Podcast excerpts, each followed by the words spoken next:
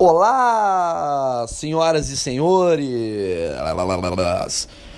Esse é o terceiro episódio do meu podcast e o primeiro episódio que eu faço depois de saber que o meu podcast já estou, já estou, é já entrou no ar. E como vocês podem perceber, eu ainda não sei fazer um bom podcast. Sim, eu coloquei já dois podcasts. Você deve estar. Tá, eu tô, eu tô num hotel em Recife, de explicar, tem um barulho. Que, mano, os caras botaram um ar-condicionado do, do demônio aqui. Mas vamos lá. Esse é o terceiro episódio. Eu fiz dois episódios anteriores relacionados à comédia stand-up. E esse terceiro segue na mesma linha de raciocínio. E uma coisa que eu aprendi fazendo podcast é que o podcast ele engata. Geralmente você não tem uma ideia muito sóbria do que você vai falar e de repente você está falando. Quando você imagina, você está fazendo um puta tema legal. O tema que eu escolhi para falar hoje é o famoso tema mais chato que tem, que é qual o limite do humor. Para quem não sabe, que está assistindo pela primeira vez, ouvindo pela primeira vez, esse podcast tem o intuito de falar de comédia e não necessariamente ser de comédia. A gente vou falar, né, conforme eu faço as minhas viagens, tal, geralmente final de semana, eu falo sobre, uh, obviamente tem umas piadas ou outra que a gente taca aqui, né, mas mais análise do que é o stand up. Nesse exato momento, estou aqui em Recife, Pernambuco, acabei de fazer um show, foi uma sessão aqui no Teatro Rio Mar. Hoje é dia uh, peraí que eu não estou vendo aqui, tá 13 de agosto de 2017. Eu sempre gravo esses podcasts assim, pensando, caralho, um dia eu posso morrer e sei lá, eu, eu vou ter filho agora e talvez o meu filho resgata, sabe assim, e vai atrás, fala, olha, isso daí ele falou em 13 de agosto de 2017. E essa época ele estava muito triste, eu estava muito feliz. Isso tem a ver com o fato dele ter explodido três bombas lá em Virgínia. Agora fudeu, agora eu não posso explodir bomba em Virgínia. Só porque eu falei isso, agora eu não posso fazer mais nada relacionado a bombas em Virgínia. Porque com certeza alguém vai descobrir que começou tudo aqui em Recife, que eu tava com essa ideia doentia de fazer alguma coisa. Enfim, eu gosto de relatar porque eu acho que quando você relata onde você tava tal, talvez eu.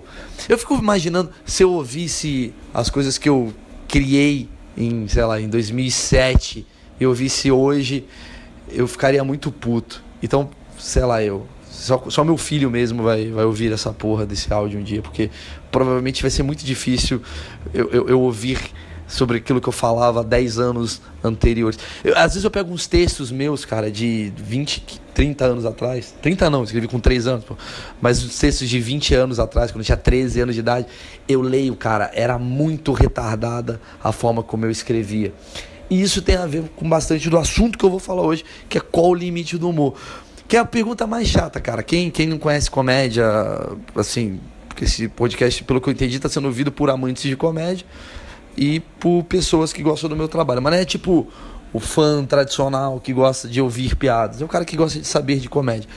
E, e, e essa pergunta é a pergunta mais feita, cara. Tudo começou em, sei lá, eu, 2010, quando o, o stand-up começou a virar polêmica e todo mundo ficava criticando o Rafinha Bastos e o Danilo Gentili. Você, você que está ouvindo esse áudio em 2040, é, eram caras que eram muito bons nesse, nesse período. É, tudo começou com eles, tal, eles faziam uh, algum, algumas piadas mais profundas, outras piadas mais com temas que dariam processos delicados, fazia questionamentos, igual é feito nos Estados Unidos, e isso deu uma puta merda. E consequentemente uh, o stand-up virou uma, um assunto em voga de falar, porra, é um texto preconceituoso, bababá, qual o limite do humor? A minha, a minha intuição leva a crer que assim, quando começou o stand-up, cara, o stand-up ele era muito um, um, movimento marginal. Então a galera gostava, a imprensa achava foda.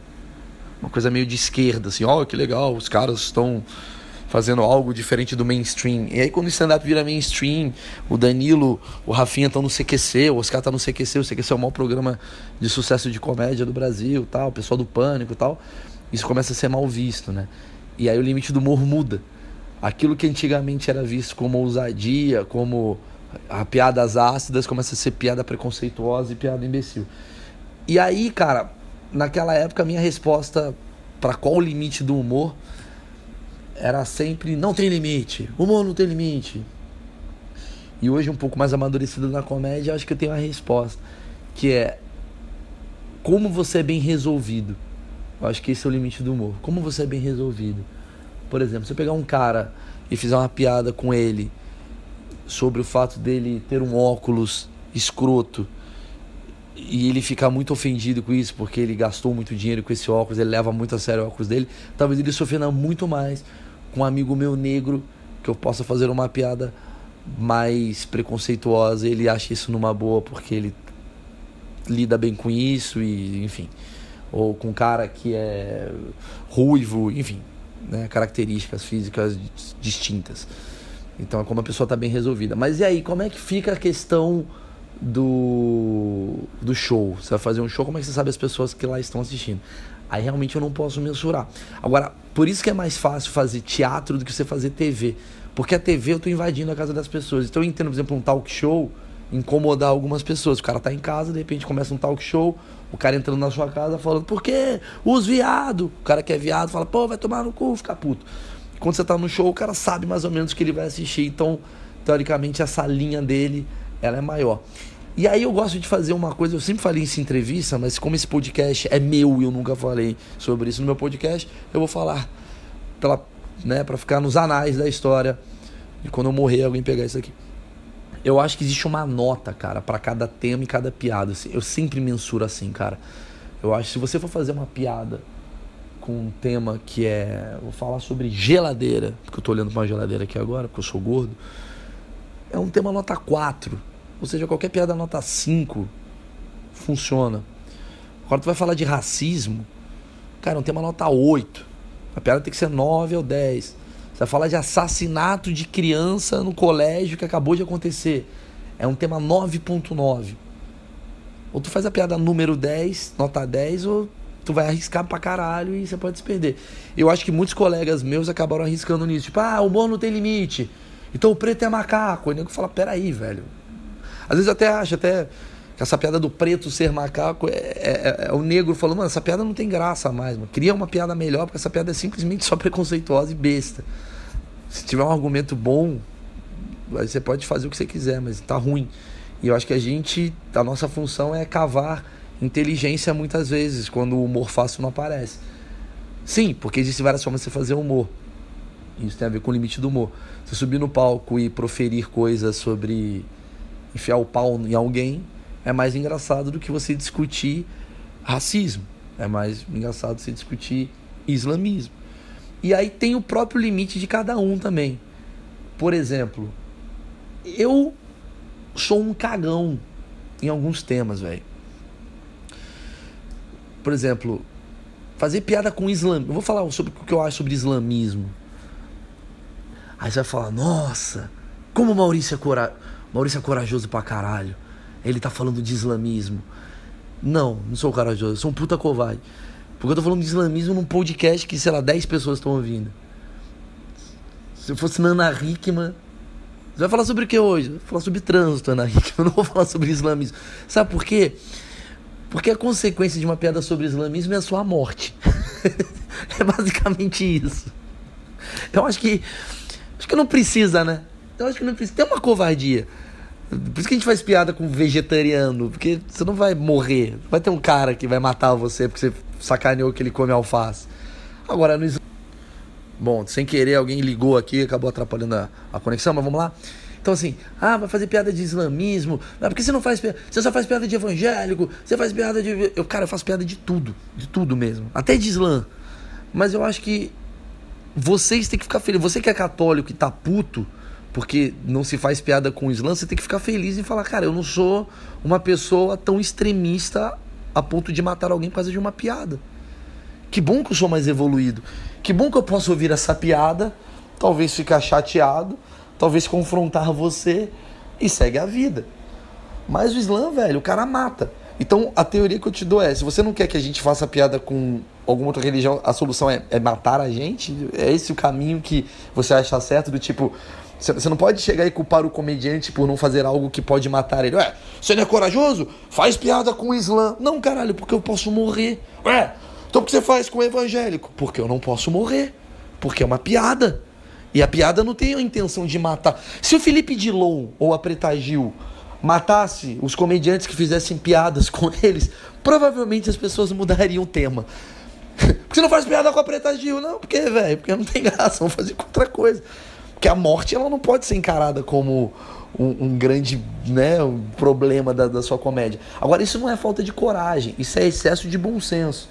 Agora, cabe a nós olharmos para os extremistas islâmicos e falar: galera, vamos aceitar a piada de boa? Provavelmente os caras não vão aceitar. Então é, né? Então toca a vida. Eu acho que não precisa chegar nesse extremo. Até porque eu acho que a piada ela não precisa ser ofensiva todo caso. Você pode fazer um questionamento. Porém, nem para o islamismo um questionamento funciona.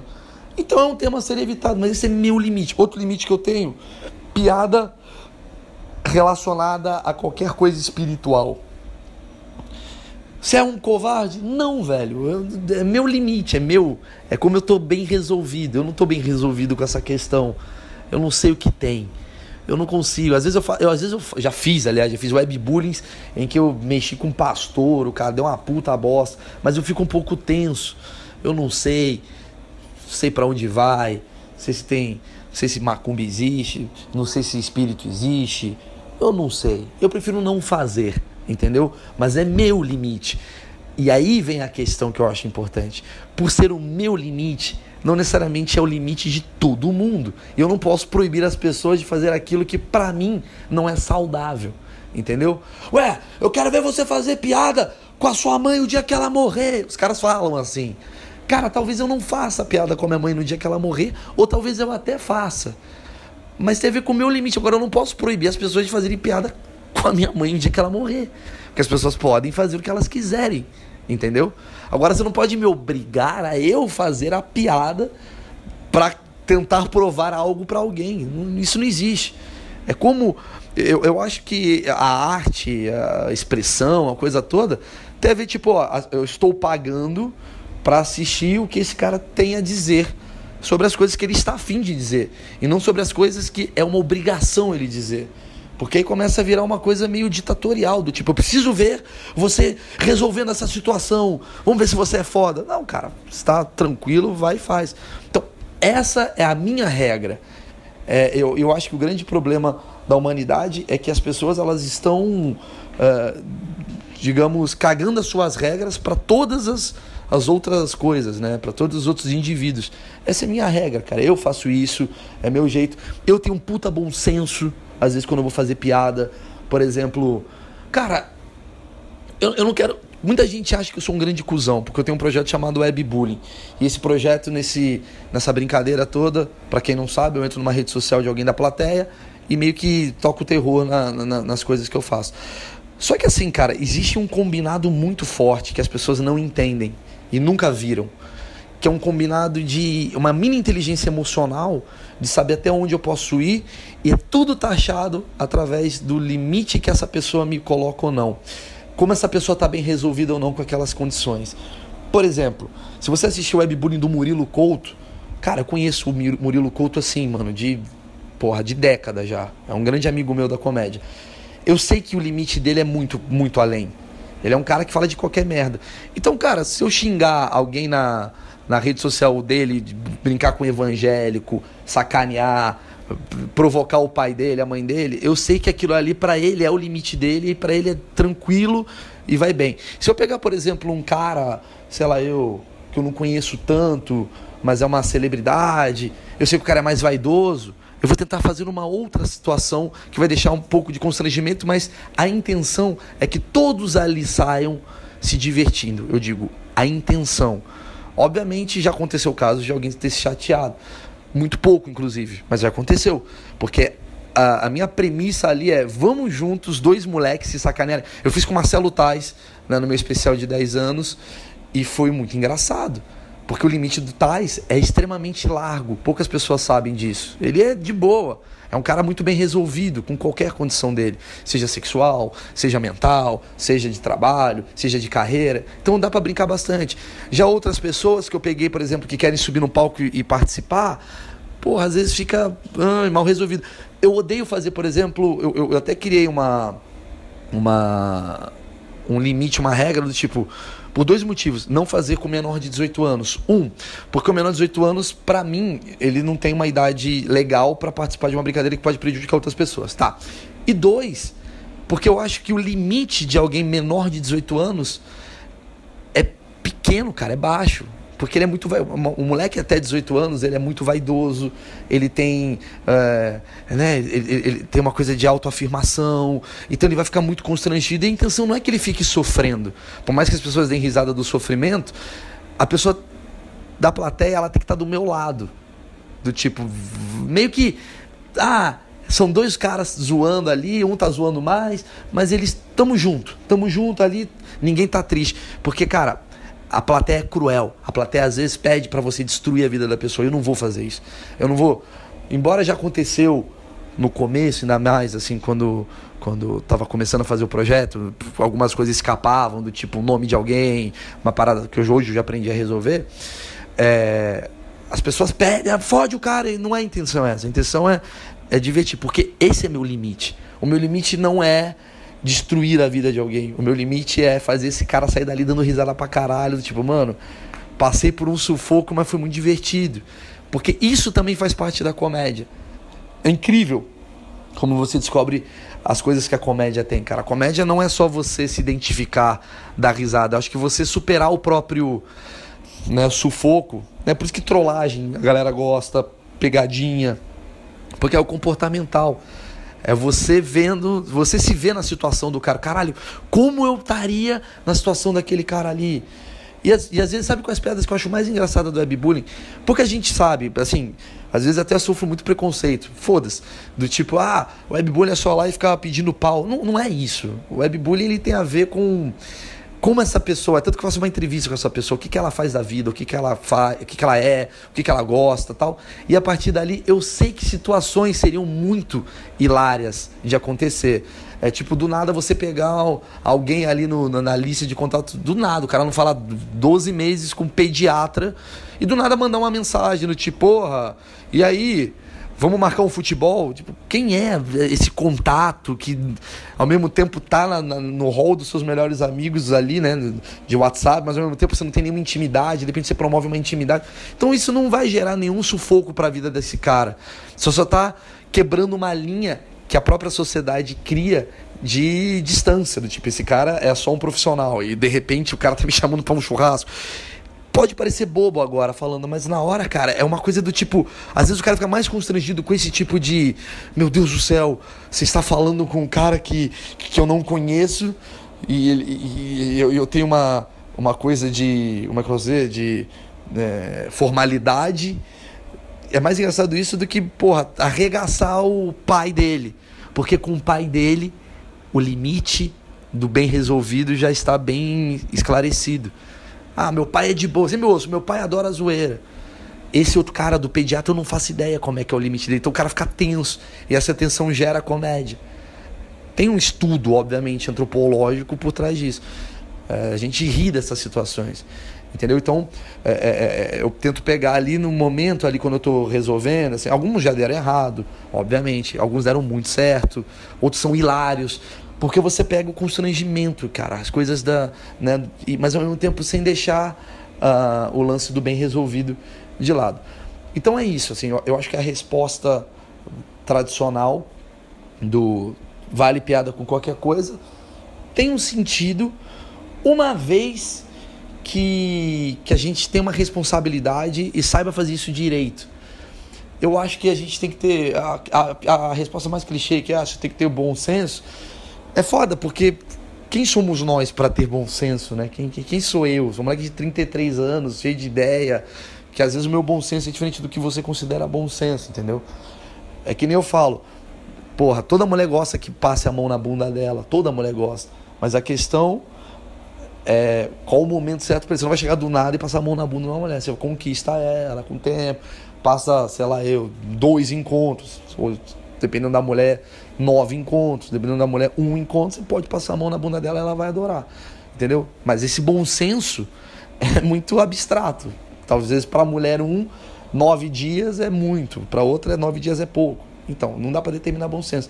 Por isso que eu acho que toda comédia é você sempre criar uma linha imaginária de até onde eu posso botar o pé. É tipo um marzinho, assim, você põe assim, até onde eu posso botar o pé. Aí você põe o pezinho ali, aí você fala, porra, não tá tão gelado não. Aí você põe um pezinho mais pro fundo e vai entrando. E não tá tão fundo aqui não, não tá tão fundo aqui não. Quando você vê, maluco, você tá lá nadando com tubarão. É essa a ideia. Por exemplo, você vai fazer um show. E esse show, isso já aconteceu pra caralho comigo. Ah, fui fazer show na Hebraica, que é o clube de judeus de São Paulo. Me contrataram. Cara, é óbvio que assim que eu entro no palco, vem uma porrada de não faz isso, Maurício, não vai fazer, você não vai fazer essa piada, Maurício, você não vai fazer essa piada, você não vai fazer essa piada, né?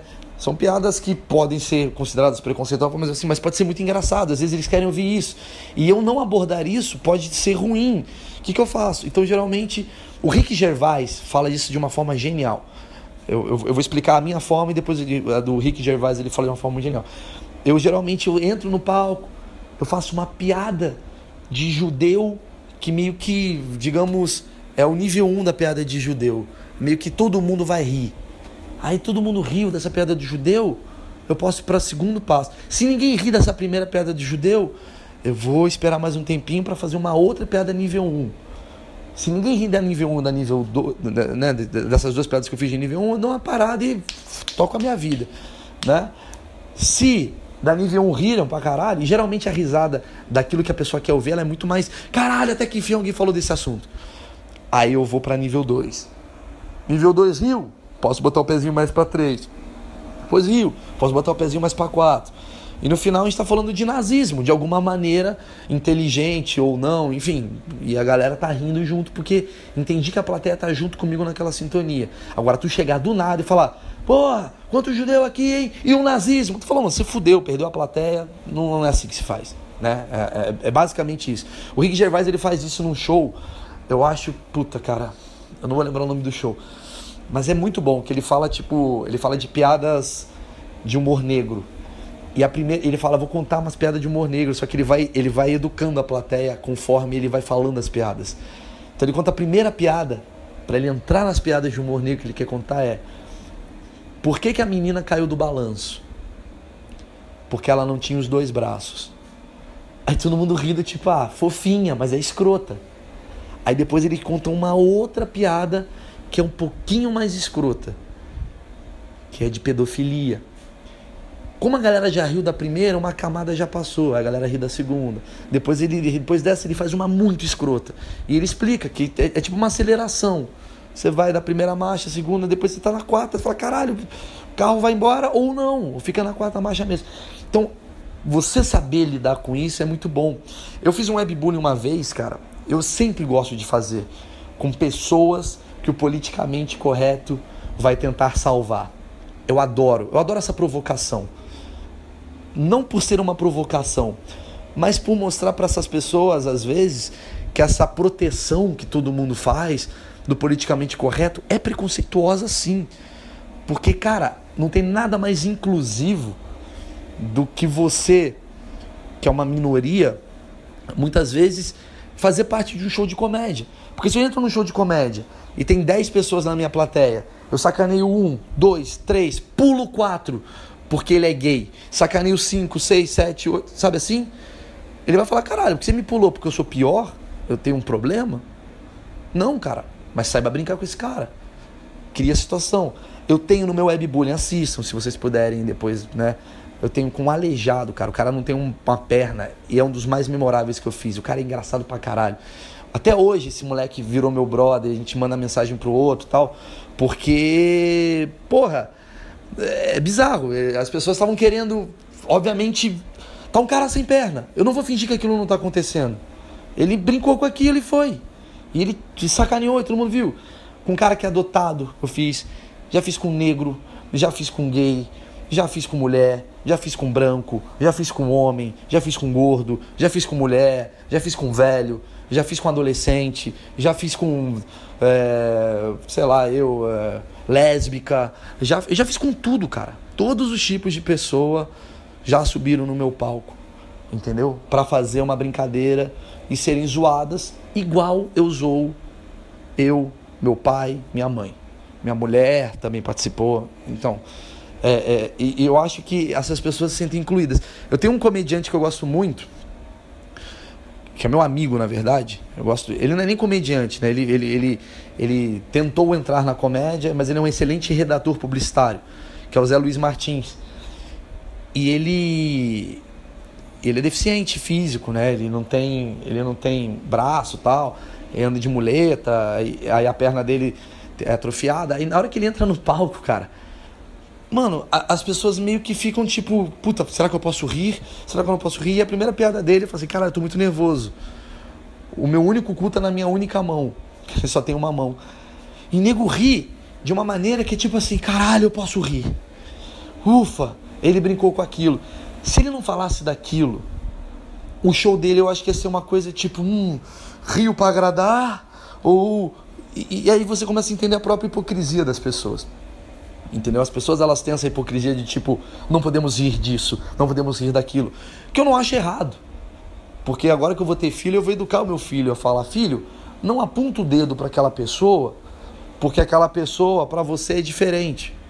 Por mais que tenha um nariz maior, ou por mais que seja uma cor diferente da sua, ou por mais que tenha um peso diferente da sua. Mas ao mesmo tempo, eu acho que o mundo seria muito melhor se as pessoas que tomassem essa pontada de dedo fossem bem resolvidas com qualquer condição que fosse. Mas isso é utópico, porque isso, isso tem a ver com psicologia da pessoa, isso tem a ver com uma porrada de condição, não vem ao caso. Né? Mas como a gente é educado desde cedo a não brinca com isso, não brinca com aquilo, não faz aquilo, eu acho que a sociedade ela criou uma própria casca. Então essa casca faz com que a gente, digamos, ai, não sei se eu posso dar risada disso. E, é, e é tipo você, caralho, coibir gozada. Porque rir é tipo gozar, mano. É instinto, você quer, você tá com vontade, mas você fala, ai, não vou gozar. Não vou gozar porque hum, meu pau tá mó, tá mó legal aqui nela, mas eu não posso, porque isso tá errado. É isso. É a mesma coisa, falar, hum, que piada maravilhosa, mas eu não vou rir e vou apontar o dedo na cara de cada um que rir, porque é muito errado rir disso, porque minha mãe me educou e falou que é errado rir disso. Só que tá ao mesmo tempo um cara falando assim, velho, eu quero rir de você também, rir de mim, mano, vamos rir junto. Entende? E é aí esse bom senso que, que, que vai te permear para você fa fazer esse limite do humor acontecer. É muito difícil. E ao mesmo tempo, eu fico meio bravo assim com algumas pessoas que falam assim: você não pode falar sobre isso. Cara, eu posso falar sobre o que eu quiser. Todo mundo pode falar sobre o que elas quiserem. A questão é se você quer ouvir ou não quer ouvir. E aí você faz o seguinte: você se desinscreve do canal, você desliga a televisão, você dá uma volta. Você não pode proibir as pessoas de falarem sobre as coisas, porque não tem uma regra de que religião é certo, religião é errado. Tem regras do tipo uh, mensagens de ódio são crimes, mas eu acho que está bem diferente do que é uma, uma, um questionamento barra uma, uma piada barra um, proferir alguma, alguma, né, alguma reflexão sobre o assunto. É tênue essa linha, cara. Então, assim, ao mesmo tempo eu, eu, eu, eu agradeço meus comediantes, meus amigos comediantes como Rafinha e Danilo, que eles sempre tentaram cruzar essa linha. Porque nos Estados Unidos, se o, é, o que, é, o que, é o que mais me irrita hoje, é o pau no cu do público que fica criticando, às vezes, o humor de stand-up brasileiro, falando: ah, esses caras só fazem humor errado. Caralho, e eles pagam o maior pau pros malucos da gringa, mas eles não sabem que para surgir esses malucos da gringa, surgiu um Rafinha Bastos em 1970 que era o Lenny Bruce. Não sei se a data é essa, mas o Lenny Bruce era um comediante que, cara, pro, pro pesquise sobre esse cara. Ele é um cara que era extremamente. Ele, Richard Pryor, eram uns caras assim, politicamente incorretos ao extremo. E aquela linha foi ultrapassada. Porque eles chegaram a falar: a partir de agora a linha vai até aqui. E aí, entendeu? O limite do humor ele vai se estendendo e se abrindo Até o momento que a piada mais imbecil que você acha que o Rafinha tenha feito, daqui a 20 anos você vai olhar e falar: nossa, foi por isso que ele se fudeu? Porque evoluiu o questionamento, a filosofia da, do humor, o tipo de risada que é, que é criada, o tipo de questionamento. Porque, cara, se as pessoas elas ficam muito irritadas com a simples piada que eu fiz, fiz uma piada que o Neymar tá ganhando muito dinheiro. Eu falei, ah, pô, o Neymar. Alguma brincadeira do tipo, o Neymar não tem que mais usar 100% de Jesus, Jesus tem que usar 100% Neymar. Se você parar para analisar essa piada, essa piada não tá ofendendo ninguém. Eu só tô falando que Jesus, ele olha para Neymar e fala, caralho, o Neymar tá muito foda. Pronto, é isso. Eu sou fã do, do Neymar. Mas só o fato de você botar a palavra Jesus, nego já fica ah, absurdo. Eu odiei o vídeo. Aí, eh, aí meu vídeo entrou na no comunidade de Viva Jesus e todo mundo fica me xingando, seu merda, filha da puta. Eu falo, caralho, se esse nível já dá muito problema, quando que eu vou conseguir sentar, escrever um texto sobre um questionamento que pode ser muito bacana para os próprios religiosos sobre a própria religião, entendeu? Se, só você citar a palavra Jesus já dá um puta caos. Então, a gente precisa ainda abrir o limite dessa questão de religião no Brasil para ir um pouquinho mais para frente, um pouquinho mais para frente, e aí a gente tem que ir devagar. Também comparar Estados Unidos e Brasil tipo, ah, o humor nos Estados Unidos é muito melhor, é você fechar o olho para a cultura e para a história de cada país. Nos Estados Unidos o stand-up existe há 60 anos. No Brasil foi agora, de 2007 para cá, que o stand-up começou a ter né? Hoje, porra, eu faço, eu faço parte de uma básica, sei lá, quase primeira geração, segunda geração. Tenho nem 10 anos de carreira. Eu sempre falo isso, cara. Que a diferença entre o stand-up do, dos Estados Unidos e do Brasil é que nos Estados Unidos tem gente muito ruim e no Brasil também tem gente muito ruim. Nos Estados Unidos tem gente muito boa, nos Estados Unidos, no Brasil e nos Estados Unidos tem gente muito boa.